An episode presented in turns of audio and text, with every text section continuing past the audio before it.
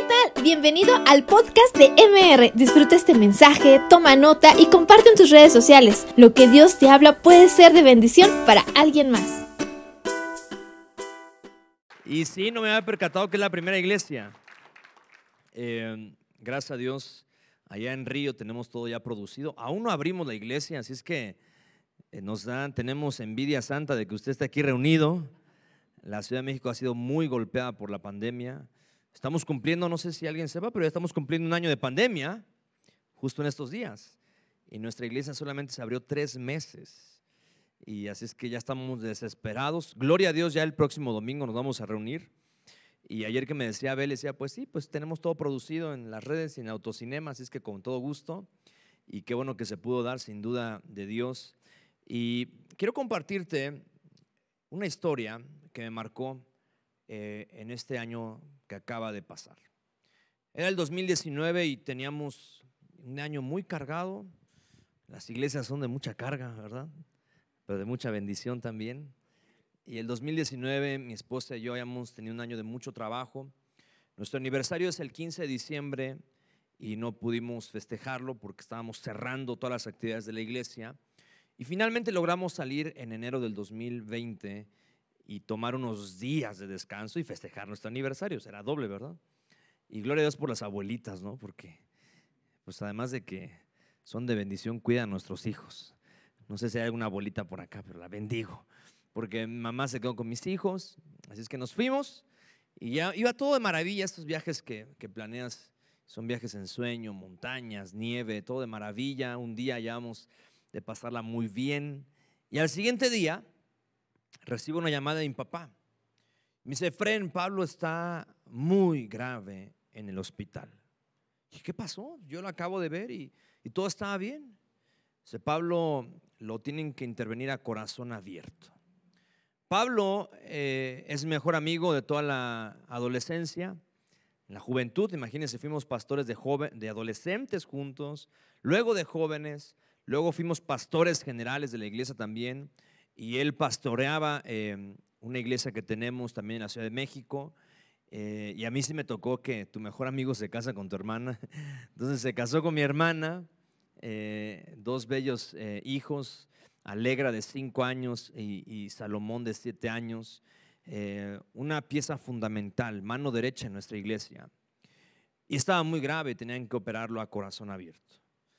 Yo me vengo inmediatamente, se interrumpió ese viaje, no quieres saber nada ya de, lo que habías planeado, no sé a alguien le ha pasado eso, noticias que te, interrumpen tus planes, llegamos a México y afortunadamente pude entrar todavía con Pablo, eh, le dije, vas a salir adelante, Dios te va a dar la victoria, la operación era de alto riesgo, 90% probabilidad de muerte y solamente 10 de vida. Finalmente, después de 10 horas de cirugía, eh, soporta la operación. Y y nos pusimos todos alegres, contentos, creíamos que Dios había obrado, eh, pero a las horas nos llaman otra vez y nos dicen, eh, no aguantó la cirugía que le hicimos, está desgarrando, su aorta no aguantó más y a las horas falleció. A mí me tocó estar ahí, eh, fui el último en, despedirme de él, a mí me tocó literalmente cuando dejó de respirar. Esto eran las seis de la tarde y, y ese mismo día era el cumpleaños de su hija de mi sobrina. ¿Tú te imaginas ese día caótico? Toda la iglesia había del hospital, todavía no empezaba la pandemia, entonces había libertad. Entonces el hospital estaba lleno de la iglesia eh, y le dije a mi hermana un poquito, mira, sé que está, ella no sabía dónde estaba, le dije, tenemos que festejarle, alegra, no podemos decirle hoy que falleció su papá. Es que tú te imaginas la impresión de las 6 de la tarde, esa noticia, a las 8 de la noche, estamos festejando el cumpleaños de Alegra. Al siguiente día tuvimos que dar la noticia. Y son los momentos que, no se te ha pasado una noticia que te, te, duele tanto, pero te impresiona tanto, que cuando yo les digo a estos dos pequeños que su papá ya no iba a regresar, hermanos, fue esa imagen no me la puedo quitar de la mente. De hecho, casi me desmayo de la impresión de ver a dos niños gritando por su papá. Yo tenía varias puertas en ese momento. Y seguramente tú cuando te presenta una crisis en tu vida, para mí ha sido la más fuerte. Y créamelo, que en la iglesia se pasan crisis, hermanos. Y más como pastores. Por eso yo siempre digo, el que quiera ser pastor, que sea un llamado. Aquí no es como voy a estudiar medicina y ya, no. Tiene que ser un llamado de Dios. Y, hemos pasado por muchas crisis, pero no ninguna como esta. Yo tenía muchas puertas. La puerta de la depresión. ¿Verdad que sí? Somos seres humanos. La puerta de la renuncia a la iglesia. Podríamos haber tomado la puerta del reclamo a Dios. Decirle, Señor, te hemos servido toda la vida. Mi familia te ha servido toda la vida. Pablo te ha servido toda la vida. ¿Por qué nosotros? ¿O nadie se ha presentado en esa situación de que le reclamamos al Señor? Mejor llévate, Señor, a otra persona que no te sirve, ¿no? Uno piensa tantas cosas en ese momento. Tenía la puerta tal vez de ya no servir al Señor, decepcionarme, de por qué si eres un Dios que hace milagros si hemos visto que sanas a otros, porque a Él no? Me explico, hermanos. Uno, en cada crisis tú vas a tener muchas puertas. Pero Primera de Corintios, capítulo 10, versículo 13, hoy te traigo una palabra de Dios para ti. Dice la Biblia en Primera de Corintios 10, 13, me encanta este pasaje, porque nos dice que no hay prueba, no hay tentación, que si tú estás en Dios, te tengo una buena noticia la vas a soportar. No, nadie, nadie se alegró. Déjeme, déjeme otra vez. Si creemos en Dios, hermanos, te tengo una buena noticia. No hay prueba, no hay crisis que tú no vayas a poder soportar. Cada una de las crisis las vas a poder sobrepasar. Pero no solamente eso. Este pasaje me encanta porque no nada más te dice que la vas a soportar, también te dice lo siguiente, diga conmigo juntamente. Vamos, dígale una vez más conmigo juntamente. Es decir, la Biblia nos enseña que por cada crisis que tú atravieses, número uno, la vas a soportar. Yo con eso ya estaría alegre, ¿no? ¿Verdad que sí? Pero número dos dice que juntamente, para ti que es juntamente, que va a venir que ya está. Es decir, que cuando viene la crisis, al mismo tiempo, juntamente, está qué? La salida.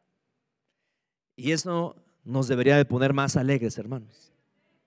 Porque no solamente la vas a soportar, sino que ya tendrás la salida que Dios ya creó y diseñó para esa crisis.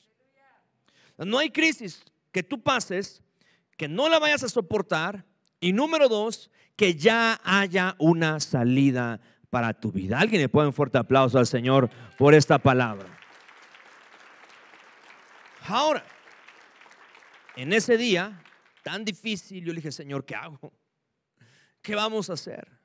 Dame la salida, Señor, porque hay muchas puertas. Y nuestra oración no debe ser, Señor, que venga esa puerta. nuestra oración debe ser, Señor, ayúdame a reconocer la puerta que tú ya creaste. ¿Me expliqué, hermanos? Hay muchos que oramos, Señor, ojalá que venga ese trabajo, ojalá que algo pase en mi familia. No, hay que orar, Señor, ayúdame a ver la puerta que tú ya creaste para mi crisis. Y recuerdo que el Señor me dijo, ponte a escribir, Efren. ¿Perdón? ¿A escribir? No, no, no, Señor, yo necesito, no necesito que me abraces, necesito que me levantes, necesito que baje un ángel casi, casi y me restaure. Ponte a escribir. A veces las puertas que Dios te da no son las lógicas, pero son las correctas para tu vida. Y me puse a escribir esa misma noche que falleció Pablo. Y, Dios me dio una, una, carta tan bonita que al siguiente día la leí frente a todos en la, en la despedida de Pablo. Miles de personas fueron. Y me di cuenta que algo empezó a pasar en mí. Así es que Después de que falleció, seguí escribiendo y seguí escribiendo. Y se vino la pandemia y seguí escribiendo. Y al paso del tiempo me di cuenta que ya era un libro. Pero eso no es lo más emocionante, hermano. Lo más emocionante es que cuando menos me lo imaginé, Dios ya había sanado mi corazón. Ahora, la puerta mía era diferente a la de mi hermana. ¿Usted se imagina una mujer quedarse con dos pequeños? ¿Con una iglesia? siempre le había servido al Señor. ¿Verdad que tenía muchas puertas que tomar? Es más, si ella quería ya no seguir, hasta era justificable. ¿eh? Pero Dios le dijo, te veo a las 5 de la mañana. ¿Cómo? 5 de la mañana. Y mi hermana empezó a orar todos los días a las 5 de la mañana. Y orando a las 5 de la mañana encontró en la computadora de Pablo que él había dejado 365 versículos para orar todo el año. Pablo era un hombre de oración. Se levantaba todos los días a las 5 de la mañana. A raíz de ahí nuestra iglesia ahora todos los días a las 5 de la mañana, que ha sido increíble, Abel. Tenemos conectadas a mil personas todos los días orando. A las 5 de la mañana de todos nos llegan cristianos, mormones, católicos, ateos. Pero resulta como hay tanta necesidad, dicen, pues ahí está un grupo orando ahí, únete. Pero todo empezó por Pablo. Y yo no sé si Dios le había avisado a Pablo, no, no sé, esos son de los misterios. ¿Cómo dejó 365 versículos para orar a las 5 de la mañana? Y mi hermana empieza a orar todos los días a las 5 de la mañana. ¿Y qué cree mi hermano? Hoy mi hermana está fortalecida, en victoria, no hay tristeza, no hay depresión, hay victoria en Cristo Jesús. Vamos, dale fuerte el aplauso a Dios.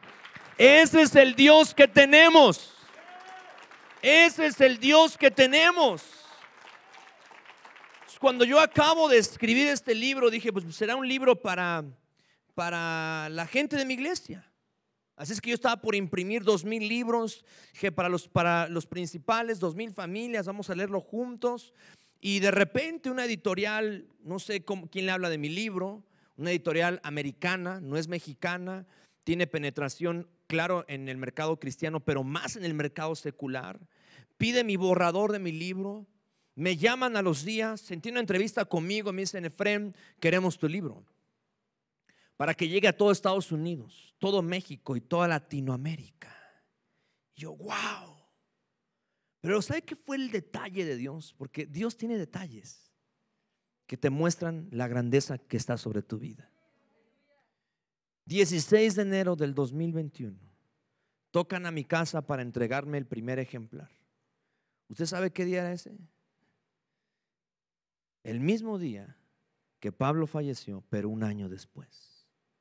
Este libro yo se lo dedico a él. De hecho, el primer capítulo hablo sobre la pérdida, cuando alguien pierde a alguien. Y Dios hablándome me dice, mira, ¿te acuerdas que hace un año tú pensabas que no había salida? No solamente hoy tú estás bien, no solamente hoy estás restaurado y tu familia, sino que te he dado algo que va a bendecir a miles de personas. Eso pasa, querida iglesia, cuando tú tomas la puerta que correcta que Dios ya diseñó. Yo sé que en tu mente estás diciendo no hay salida, pero hoy te vengo a decir que hay salida. Yo sé que mientras me escuchas estás diciendo, pero tú no sabes lo que estás viviendo. No, no sé, pero Dios sí.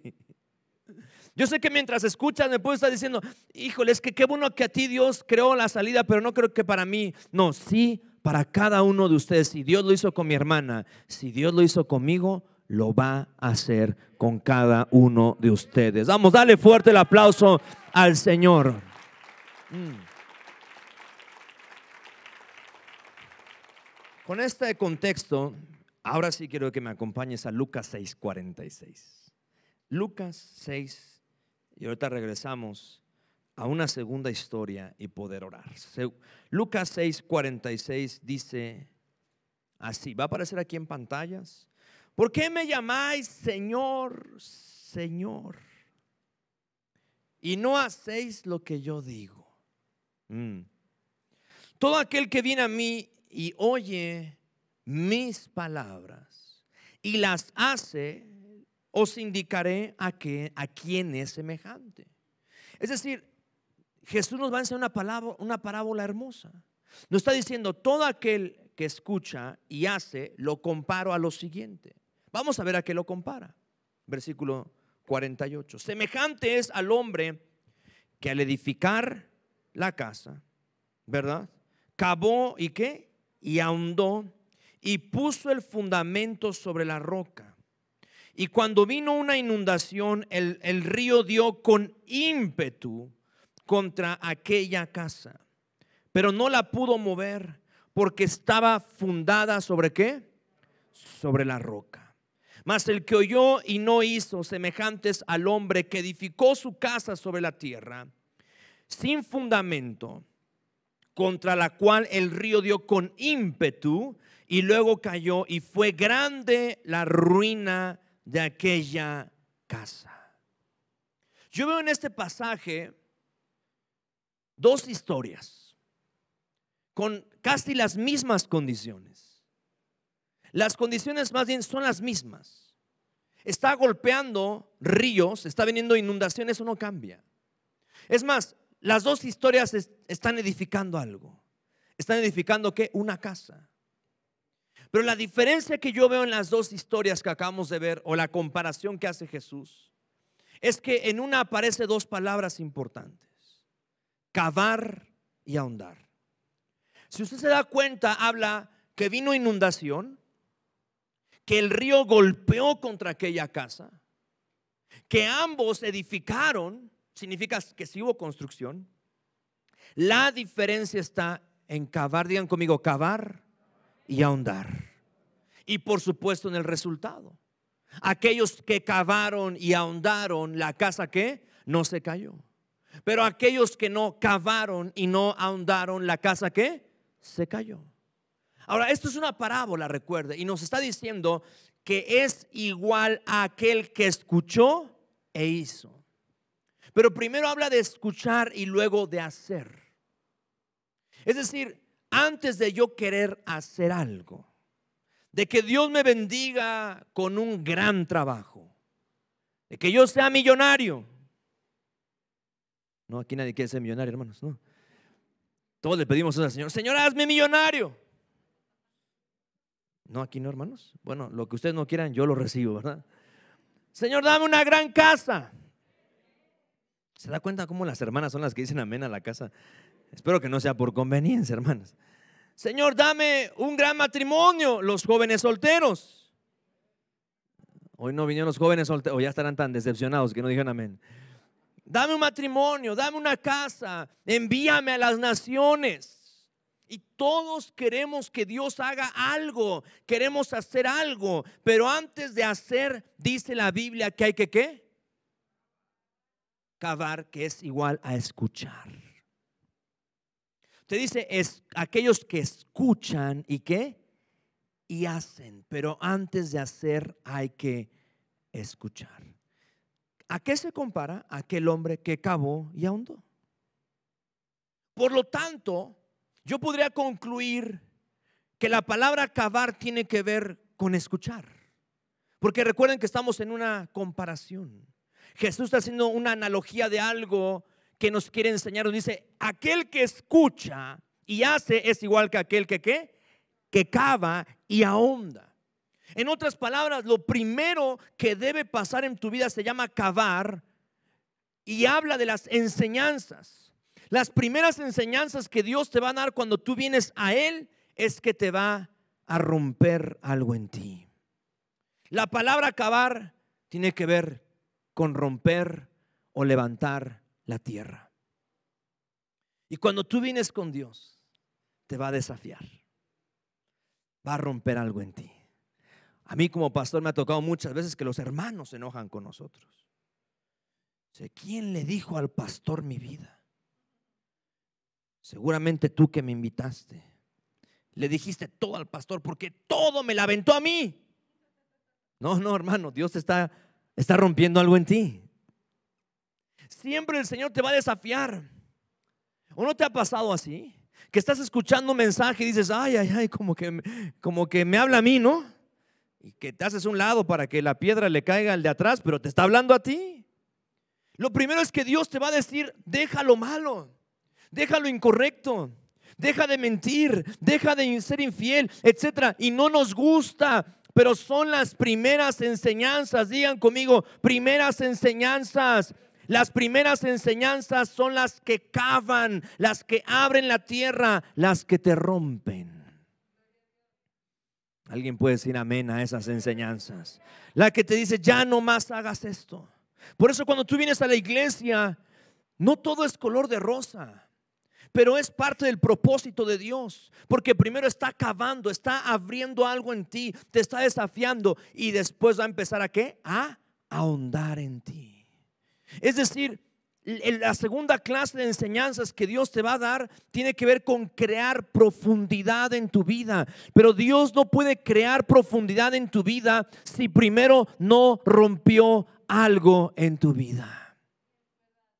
Y esas dos palabras van a, van a determinar qué va a suceder en tu vida. Porque aquel que cavó y ahondó y edificó su casa, edificó su vida, entonces cuando vinieron las crisis, las tormentas, las inundaciones, esa casa no se movió. Hermanos, la diferencia no son las crisis, la diferencia es qué tanto tú creces por dentro. ¿Qué tanto dejas que Dios cabe en ti, que Dios ahonde en ti? Todos nos enfrentamos a la misma pandemia o alguien estuvo en otra pandemia. Todos estuvimos en la misma pandemia. A todos nos ha golpeado en algo. Crisis económica, sanitaria, familiar, social, ministerial. A todos nos ha golpeado. La diferencia es aquellos que, ¿qué? que han dejado que Dios cabe y ahonde en tu vida. Yo recuerdo cuando Conocí al Señor toda mi vida porque mis padres eran cristianos cuando yo nací. Servían en una iglesia. Eran parte del liderazgo de la, iglesia. Y Dios un día los llamó a ser pastores. Yo tenía 12 años. Usted se imagina un joven, un adolescente, 12 años. Mi vida me ha ido muy bien. Mi papá era un empresario exitoso.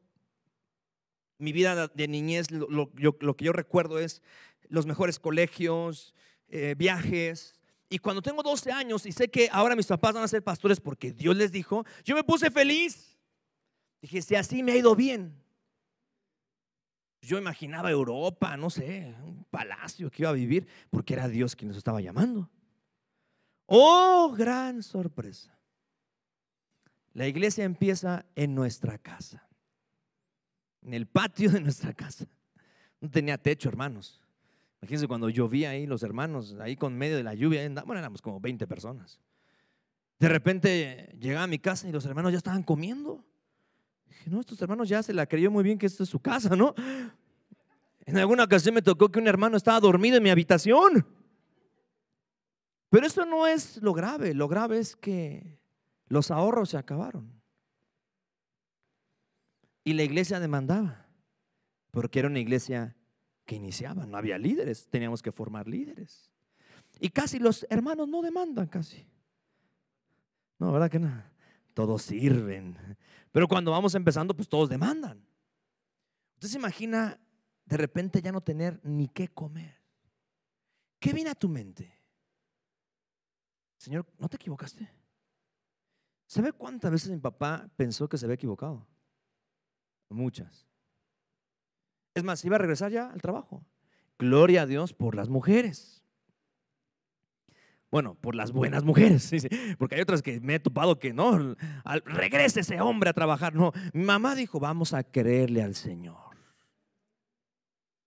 Y literalmente vivimos por fe. No fueron unas cuantas hermanas, hermanos, fueron siete años. ¿Sabe cuántas puertas incorrectas venían a nuestra mente? Muchas puertas. Reclamos al Señor, te equivocaste. Imagínese yo cómo iba a crecer como de por sí el adolescente rebelde. ¿Verdad? Bueno, aquí no, pero allá sí, ¿no? Y luego rebelde y te quedas sin nada porque Dios ahora nos llamó. Todo el escenario era para que yo me rebelara. Pero esos días fueron los mejores días de mi vida. Porque en la escasez es muy diferente cuando el pastor dice, póngase a orar. Hermano, póngase a orar. No, hermano, cuando no tienes que comer, tienes que orar. Y me metí a la oración. Durísimo, durísimo orar, durísimo a servir, porque pues, teníamos que ayudar a esa pequeña iglesia que iba naciendo. Teníamos que servir, seríamos de todos los famosos talentos. Había en aquel tiempo no había que esto de proyección, ¿no? Los acetatos, yo me iba a imprimir un día antes a la, papelería, poníamos el acetato, un pianito, ahí sencillo, hermanos. Pero esos siete años difíciles de escasez, si, yo te, si hoy Dios se, se presentara conmigo y me dijera, Efren, ¿cuál vida hubieses elegido? ¿En tu adolescencia, cuando tenías todo? ¿O la vida donde casi te quité todo? ¿Usted qué cree que yo respondería? Si me lo preguntara hoy. ¿Cuál camino elegiría, el uno o el dos?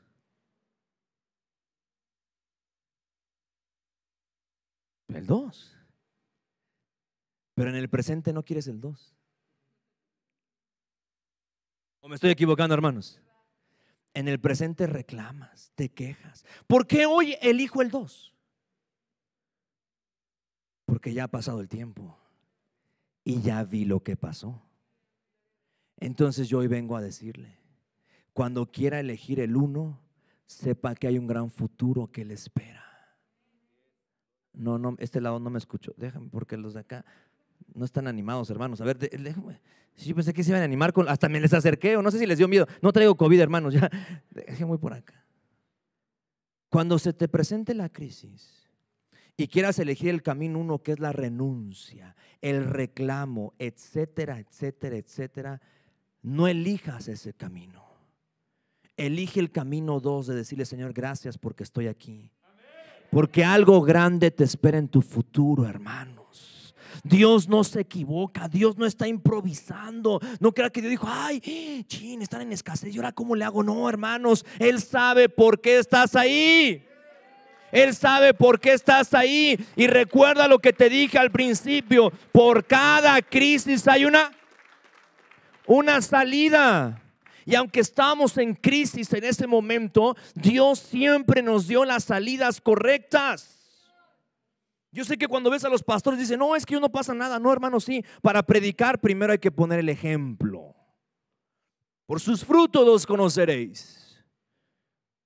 Y en ese tiempo recuerdo que el Señor me habló y me dijo, a través de un hombre de Dios, un gran hombre de Dios que admiro, en una reunión como esta, se presenta conmigo delante de toda la iglesia y dice, tenía 12 años, 13 años, y me dice, Efren, Dios te dice que te va a llevar al gobierno. Y como muestra de que te va a llevar al gobierno, te va a financiar tus estudios. Dije, amén. Lo tomo esa palabra, ¿no? Y entonces, como yo me aferré a esa palabra, recuerdo que iba a pasar de la secundaria a la preparatoria y le dije a mi papá, ¿recuerdas que el Señor me dijo que iba a estudiar en los mejores colegios, pues ya encontré el mejor. Pero el mejor es el más caro. Como que la menda de mi papá se bajó un poquito, ¿verdad? Fui a hacer el examen de admisión, me admitieron y pues ya, papá, ya estoy admitido, se cumple la palabra, paga. Ya no dijo amén. No teníamos ni para comer a veces, hermanos. ¿Cómo íbamos a pagar la colegiatura? Pero Dios, si te prometió algo, lo va a cumplir. No, no, déjame te lo vuelvo a decir. Si te prometió algo, lo va a cumplir. Así es que yo busco las opciones, voy y, busco al director de becas. Una semana antes de iniciar clases no tenía escuela. Voy y busco al director de becas. Y adivine qué, mi hermano. Era mujer cristiana. Y yo también era cristiano. Sí, porque hay algunos que no son cristianos y cuando ya ven un cristiano que le va a hacer un favor, ah, yo también soy cristiano, aleluya. No, no, no se haga, es medio cristiano, ¿no? No, yo sí era cristiano como ella. Y le cuento mi testimonio. Y le cuento que Dios me había hablado que iba a estudiar ahí. Y me becó al 100%. Pero escuche esto, no solamente la preparatoria, me becaron toda la licenciatura. No solamente la licenciatura, me becaron toda la maestría. Usted se imagina cuando yo pude ir a la Universidad de Harvard, estar ahí parado, los recuerdos que yo tuve en mi mente. Es impresionante Dios, ¿verdad? Lloré cuando entré, pero Dios me dijo, te quebré al principio, para que supieras que no llegaste aquí por ti, llegaste por mí. Alguien le puede un fuerte aplauso al Señor. De mi peor crisis, Jóvenes, estás en el mejor lugar. Adolescentes, están en el mejor lugar. 23 años le he servido al Señor sin parar. No ha habido ni un fin de semana que no le quiera servir al Señor. Porque entendí que sin Él nada soy. Pero de tu peor crisis Dios ya tiene tu mejor oportunidad. Dios me rompió en aquel tiempo. Y después empezó a qué? A ahondar a crear profundidad. ¿Para qué? Para que lo que Él me iba a dar, supiera yo que no es por mí, sino por Él. No solamente es que soportes la crisis, es que cuando estés bendecido, también sepas quién te lo dio. Por eso Dios quiere crear profundidad en ti. Uno, para que cuando venga la crisis no te mueva. Dí conmigo, no me moverá ninguna crisis. Pero también para cuando Dios te haga millonario, no te olvides de darle al Señor. Para que cuando Dios te lleve a esa posición de gobierno, para que cuando Dios haga algo grande en ti, también tengas el carácter para decir, fue por Dios. A mis 30 años, estar donde estuve, yo le decía, Señor, gracias. La primera vez que yo viajé en el avión presidencial tenía 30 años. Y ya estaba en el gobierno muy metido, estaba eh, directamente con el secretario de Economía a nivel federal. Viajamos por todo el país. Llegué aquí a Querétaro muchas veces, me tocó eh, ahorita platicamos, con la administración pasada, con la actual. A mis 30 años, mis amigos me decían, ¿y qué palancas tienes? El de arriba, hermanos, el de arriba. ¿Saben la primera vez que me subí al avión? No me subieron por mis habilidades, ni por mi capacidad, porque era un grupo muy reducido. Ellos decían, suban a Efraín porque trae buenas vibras. Después me escuchaban por YouTube predicar. Sabían que era cristiano. Y ya como sabían que no eran las buenas vibras, después decían, dejen que Él ore por nosotros. A mí me llevaban a las negociaciones, no por la edad que tenía, insisto, estaba muy joven todavía. Me llevaban porque querían que antes de que entrara la negociación yo orara por ellos. Pero imagínense si yo no permito que Dios qué? Cabe. Dios te va a romper. O tal vez ahorita te está rompiendo. Estás en una crisis y el diablo te quiere confundir. Dios permitió esa crisis. La vas a pasar pero además ya está la salida, o yo le llamo la oportunidad que Dios está haciendo en ti. Yo le renuncié al secretario de Economía. Me dijo, estás loco, Pero dale. Cualquiera de mis amigos decía, ¿qué? ¿Cómo que vas a renunciar? Porque era tiempo de seguir en la iglesia. La iglesia estaba creciendo muy fuerte. De ser una sede, llegamos a tener 13 sedes, hermanos tenía que estar en la iglesia. Y el secretario me decía, dale, Fren, Dios te está usando ahí.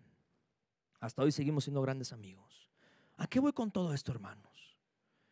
Hoy tu presente te engaña, pero recuerda que Dios tiene un gran futuro para ti. Y yo hoy vengo a decirte, uno, vas a pasar por la crisis, pero dos, hay una puerta que hoy te está esperando, no es mañana, es hoy que te está esperando. Dios quiere crear tantos cimientos profundos en ti por lo grande que Dios te va a usar. Yo quisiera que el pianista venga aquí conmigo.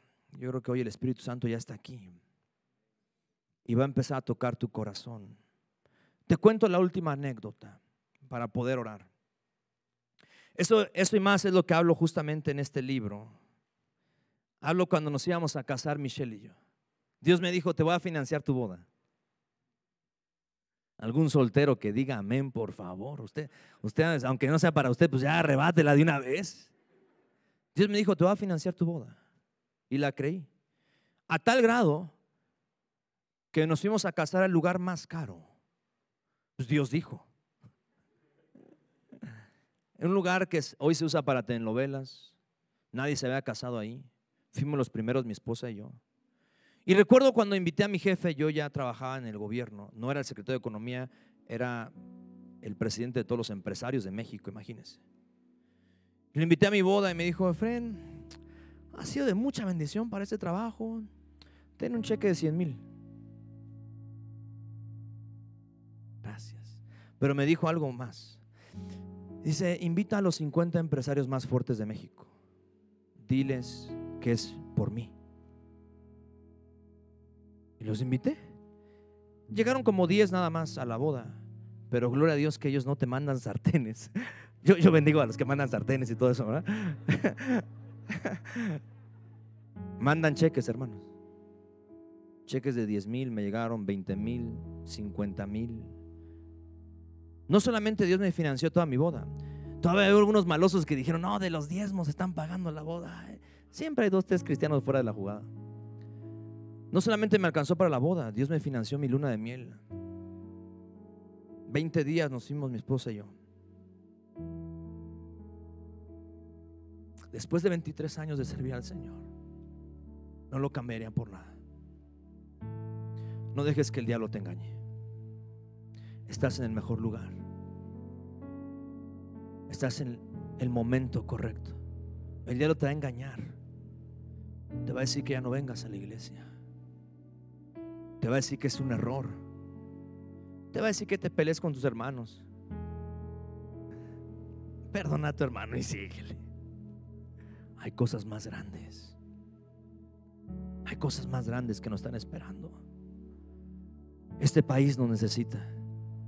No solamente Dios quiere cavar y ahondar en ti para que pases las crisis.